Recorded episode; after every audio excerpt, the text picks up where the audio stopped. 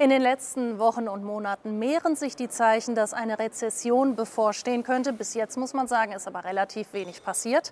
Was das für den Anleger bedeutet und wo es hingehen könnte, darüber möchte ich jetzt sprechen mit Christian Schlegel von Schlegel Trading und Dirk Hess von der Citigroup. Schön, Hallo. dass Sie beiden hier sind. Herr Schlegel, fangen wir vielleicht mal mit Ihnen an, weil Sie stehen direkt neben mir.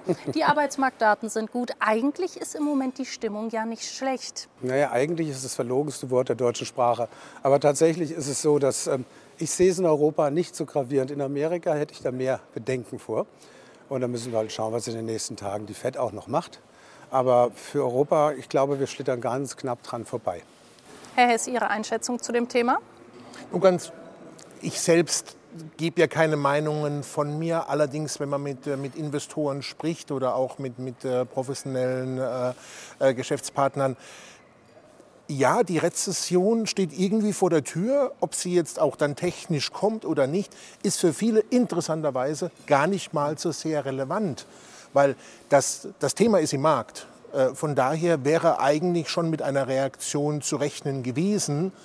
Und Sie sagen, naja, ob jetzt eine Rezession kommt oder nicht, der Markt zeigt es momentan nicht. Von daher müssen wir mal schauen, wie insgesamt die Zinspolitik weitergeht.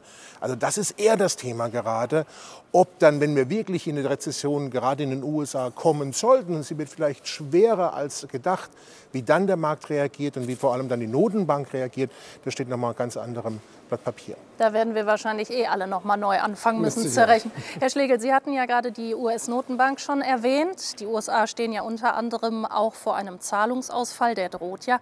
Was denken Sie, die äh, US-Notenbank hat sich ja nicht so richtig festgelegt, wie sie in den kommenden Wochen und Monaten weiter agieren will? Ich kann mir schon vorstellen, dass sie noch ein wenig erhöhen wird. So ohne weiteres. Ich glaube noch nicht, dass wir das Top erreicht haben von den Zinsen. Ich kann mir vorstellen, dass es noch bis Ende des Jahres geht, immer mal mit Pausen dazwischen. Ich glaube auch, dass wir in den nächsten acht Wochen gar nicht so viel machen werden nicht in der Sommerpause. Aber man muss damit rechnen, dass es durchaus noch mal ein halbes Prozent hochgehen kann, verteilt auf zwei Sitzungen. Also ich sehe da noch kein Ende und bei der EZB auch nicht. Wenn wir gerade bei dem US-Markt noch sind, die US-Banken, zumindest die Regionalbanken, sind ja unter Druck seit den Zinserhöhungen. Was denken Sie, sind noch weitere Herde in den USA, wo man als Anleger unbedingt einen Blick drauf haben sollte? Steigende Zinsen, Herr Hess hat das neulich mal gesagt in einem Tee, sind immer schwierig für die Fangaktien. Und die haben jetzt alle geliefert mit den Zahlen. Das war gar nicht so verkehrt. Aber ich glaube, wenn das noch ein bisschen weiter hochgehen sollte, vielleicht dieses halbe Prozent, ähm, müsste man da ein bisschen aufpassen. Eine Ausnahme ist vielleicht Apple, die das auch gerade ihre Geschichte machen mit diesen ähm, Karten, mit diesen Kreditkarten. Aber ich glaube, dass die Fangaktien dann eher so ein bisschen schwierig sind. Herr Hess, ziehen wir das Ganze mal nach Deutschland rüber. Traut man sich denn jetzt überhaupt noch an den Aktienmarkt, wo es ja gut läuft und eben sowas vor uns stehen könnte? Also momentan sind die Anleger maximal zurückhaltend, muss man wirklich sagen. Ähm, wir können alleine von in, in, in unserer Industrie, der, ähm, wo es um Optionsscheine und Investmentzertifikate geht, ich glaube, ich habe umsatzmäßig noch nie so einen schwachen April erlebt wie diesen April, den wir gerade hinter uns gebracht haben.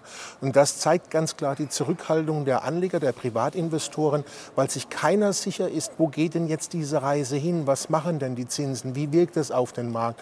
Ähm, geht der Markt jetzt weiter nach oben? Nehmen wir die, das All-Time-High äh, oder gehen wir genau in die andere Richtung. Eins ist klar, äh, diese Richtungslosigkeit, die sich, äh, wie sich der Markt gerade präsentiert, ist nicht gut für Anleger. Die wollen eine Tendenz haben. Und da ist die Frage, ob das demnächst mal ein bisschen Fahrt aufnimmt. Aber eins stimmt auch, das Risiko ist höchstwahrscheinlich höher als die Chance, wenn wir uns momentan den aktuellen Markt ansehen. Herr Schlegel, wo sehen Sie den DAX in den nächsten Wochen bzw. Monaten? Also ich, ich bin ja technischer Analyst. Bei mir ist etwas passiert auf den Einheiten, auf den Zeiteinheiten, die ich schaue, Tag, Woche, Monat. Die sind alle zum Zerreißen gespannt. Ich habe noch kein Verkaufssignal. Ich gebe dem Markt in diesem gesamten Umfeld, unabhängig davon, ob jetzt irgendwelche Nachrichten kommen oder nicht, das weiß ich nicht, vielleicht noch 300 Punkte nach oben. Richtung Alltime High, 16.290. Aber auf Sicht September bis in Oktober rein denke ich, oder ich formuliere es so, 300 Punkte nach oben, aber eher 2000 nach unten. Ich habe auch, was er gerade eben sagt, erheblich mehr Risiko als Potenzial. Ähm, mir fehlt völlig die Fantasie, warum wir deutlicher drüber gehen sollten. Was mir allerdings auffällt, ist, diese Zurückhaltung sehe ich auch, aber ich kenne viele Depots, also ich bin in verschiedenen Chats und die sagen, ich habe noch diesen und diesen Put, ich habe noch jenen und jenen Put, sei das ein Turbo, sei das ein Optionsschein. Die Bestände, auch der Privatanleger, scheinen abgesichert zu sein. Und deswegen wird es auch nicht schnell fallen. Deswegen gehe ich bis zum Verfalltermin Juni, dritten Freitag im Juni, wo ich denke, das könnte dann so ein Kasus Knacktus sein, wo wir ab dem Zeitpunkt deutlicher verlieren. Also ich bin nicht besonders positiv für den Markt. Da muss ich dann jetzt aber noch mal einhaken, wenn Sie das so klar formulieren. Gehen Sie von einem Crash-Szenario aus? Nein, also 2000 Punkte ist für mich kein Crash. Mhm. Und ich rede ja auch von ungefähr drei Monaten. Also auch das, was wir neulich hatten im, ähm, wann war die Invest? Das war, glaube ich, Anfang April. Das waren ja nur 6 Prozent. Das ist ja nicht viel. Das gehört dazu. Das ist ein ganz normales Atmen des Marktes. Und wenn wir jetzt mal so 12, 13 Prozent verlieren sollten, was ich hoffe, was meine Technik noch nicht anzeigt, aber die, die fällt überall, ähm, ist das nichts anderes als ein Atmen. Herr Hess, ich hatte, Sie hatten das ja gerade schon so ein bisschen angedeutet in dem, was Sie da vorher gesagt haben. Sind Sie ähnlich pessimistisch wie Herr Schlegel? Wie gesagt, ich bin kein Analyst. Ähm, von daher ist es mir, ich, ich, ich reagiere auf den Markt äh, mit, mit meinen Produkten und, und, und äh, stehe dann den Investoren zur Seite. Aber ich, weiß, dass ich letztes Jahr, das kann ich ja sagen, letztes Jahr habe ich all diese Szenarien, äh, steigende Zinsen, drohende Rezession, Inflation, war für mich eigentlich aus der Lehre heraus etwas, wo ich sagte, das wird ein Bärenmarkt. Und genau das Gegenteil ist geschehen. Von daher habe ich eines gelernt, ähm, der Markt hat recht.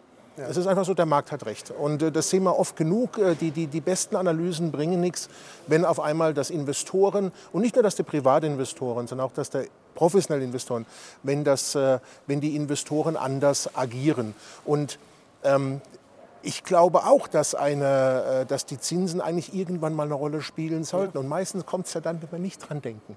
Ähm, ja, auf einmal denkt einer, oh, die Zinsen sind ja so weit oben. Ähm, es hätte vielleicht schon längst passieren sollen. Das ist das, ist, äh, das Problem. Aber wenn, wenn ganz viele schon, schon eigentlich denken, ich bin abgesichert nach unten ja. und ich habe mich nach unten positioniert, das ist meistens dann der Punkt, ja. wo es dann dreht und wo es dann auf einmal doch 1000 Punkte nach oben geht. Und das haben wir letztes Jahr gesehen. Also die 1000 Punkte, die glaube ich jetzt nicht. Deswegen ich gehe eher so von 300 Punkten aus. Ich sage das immer so, der Markt geht den Weg des größten Schmerzes. Und wenn er jetzt steigt, tut das der Masse weh. Weil jeder hat irgendwo seine Putz hier oder Turboputz da. Und ähm, wenn wir das tatsächlich schaffen sollten, was ich nicht glaube, die 16.300 zu überbieten, dann tut es weh. Und dann wird so eine Art Akzeleration auch noch mal reinkommen. Dann habe ich auch noch eine 16.500. Ähm, und diese Masse muss erst raus und dann kann es fallen. Deswegen bin ich völlig seiner Meinung, das kann werden jetzt momentan nur ganz langsam fallen. Weil jeder hat irgendwo eine Absicherung. Ich auch. In Form von Turbos. Und, und ich meine, das Szenario war 13,8. Das ist interessant, weil da würden viele sagen, da bilden wir erstmal nochmal einen Doppeltop aus, weil die 13,8 ist doch das, das Hoch vom, vorm Corona-Crash. Das ist also, richtig. Und das ist nur die letzten, also seit Corona auch etliche Male immer wieder getestet worden, sowohl von unten als auch nach oben. Von daher ist es auch eine Zielmarke, die nicht unrealistisch ist, wenn es zur Korrektur kommt. Allerdings ist, wie gesagt, das ist kein Crash, da, da gebe ich Herrn Schlegel vollkommen recht. Das ist eine gesunde Korrektur von, von irgendwas 13, 14 Prozent. Da sind wir noch ganz weit von einem echten Crash-Szenario weg. Ich hätte aber auch einen Startschuss für diese Korrektur. Das ist die 15.670.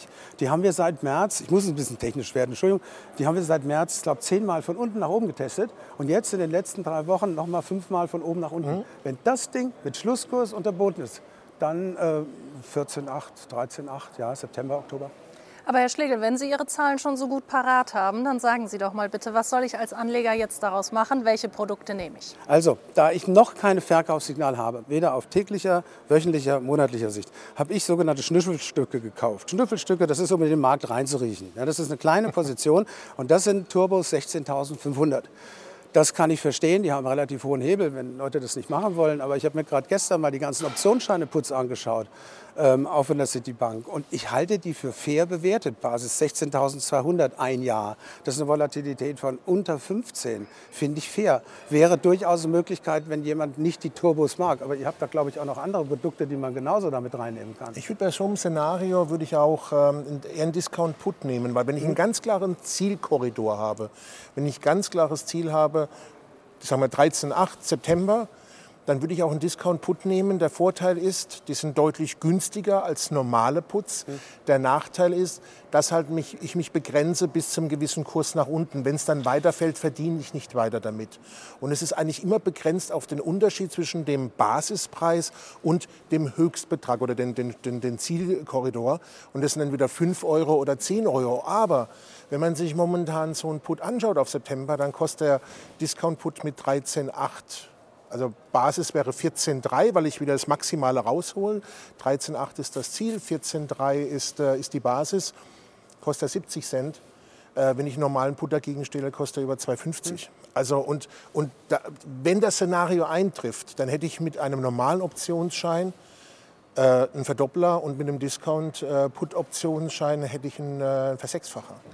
Und das ist halt der Unterschied. Ich habe einen deutlich niedrigen Kapitaleinsatz, aber mein Zielkorridor muss halt auch wirklich erreicht werden. Herr Hess, was äh, fragen denn die Kunden im Moment bei Ihnen im Haus am meisten nach?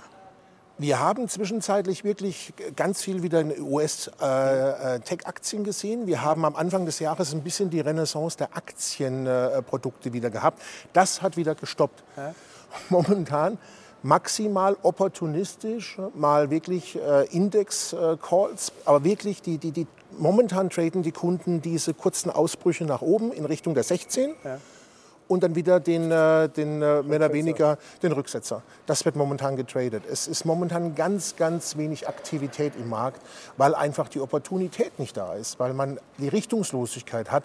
Und wie gesagt, der April war von den Umsätzen her, von den Aktivitäten der Privatanleger her einer der schwächsten seit vielen Jahren. Es gibt ja Momente, da kann man mutig sein. Da kann man das Depot ja. auch mal aufmachen. Momentan sehe ich das nicht. Das ist eine 50, also heute hier und jetzt ist eine 50-50 Chance. Warum soll ich das machen? Ja, Schwarz-Rot, aber es gibt trotzdem immer noch die Null. Ähm, deswegen, ich kann das voll und ganz verstehen. Ja, ja. ja also bin auch nicht groß dabei. Also interessant wird es ab 16. Wenn wir die 16 nach oben nehmen, dann haben wir einen ganz klaren Trigger. Das heißt, dann geht es wahrscheinlich in Richtung der All-Time-Highs, die 16,290.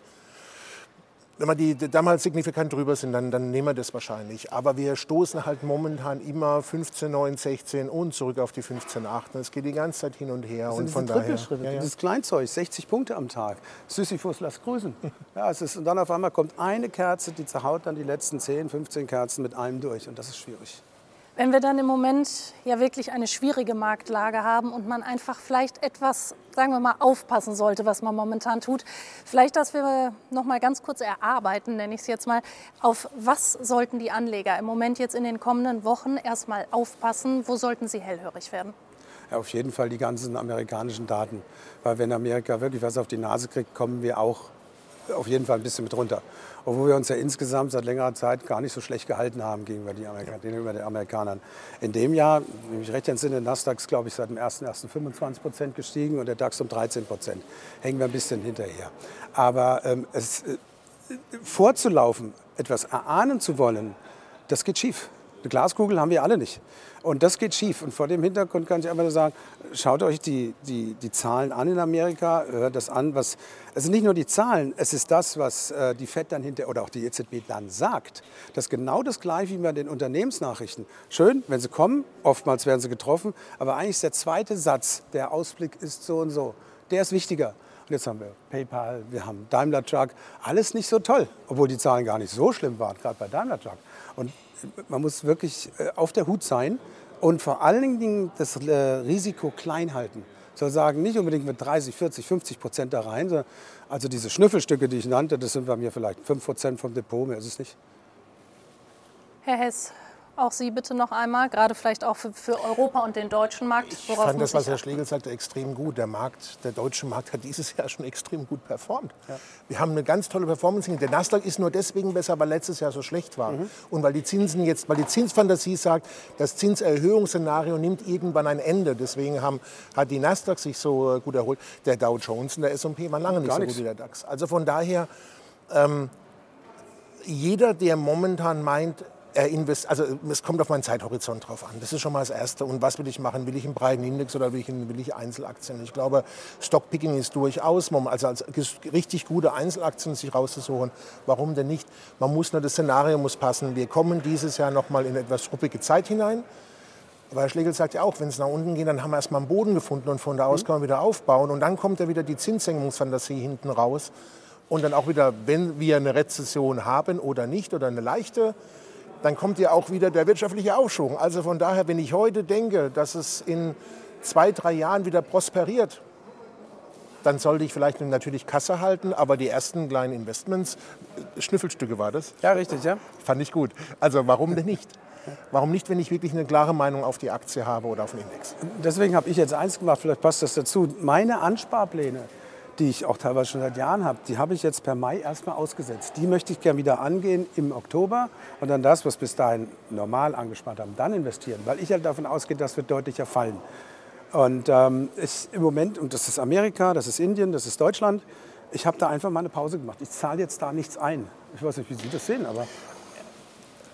Das können Sie. Das ist taktisch. Das ist ja ein ja. taktisches Aussetzen.